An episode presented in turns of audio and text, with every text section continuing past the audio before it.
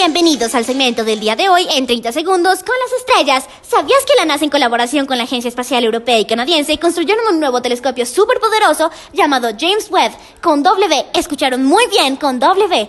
Este telescopio tiene una excelente resolución y alcance. Es el reemplazo de su abuelo, el famoso telescopio Hubble. El Webb es un visitante nuevo en el espacio. Está ahí desde diciembre del año pasado y ha registrado imágenes impresionantes como la del espacio profundo, la imagen espacial más lejana que se ha registrado hasta el momento. Y por cierto, la más antigua también.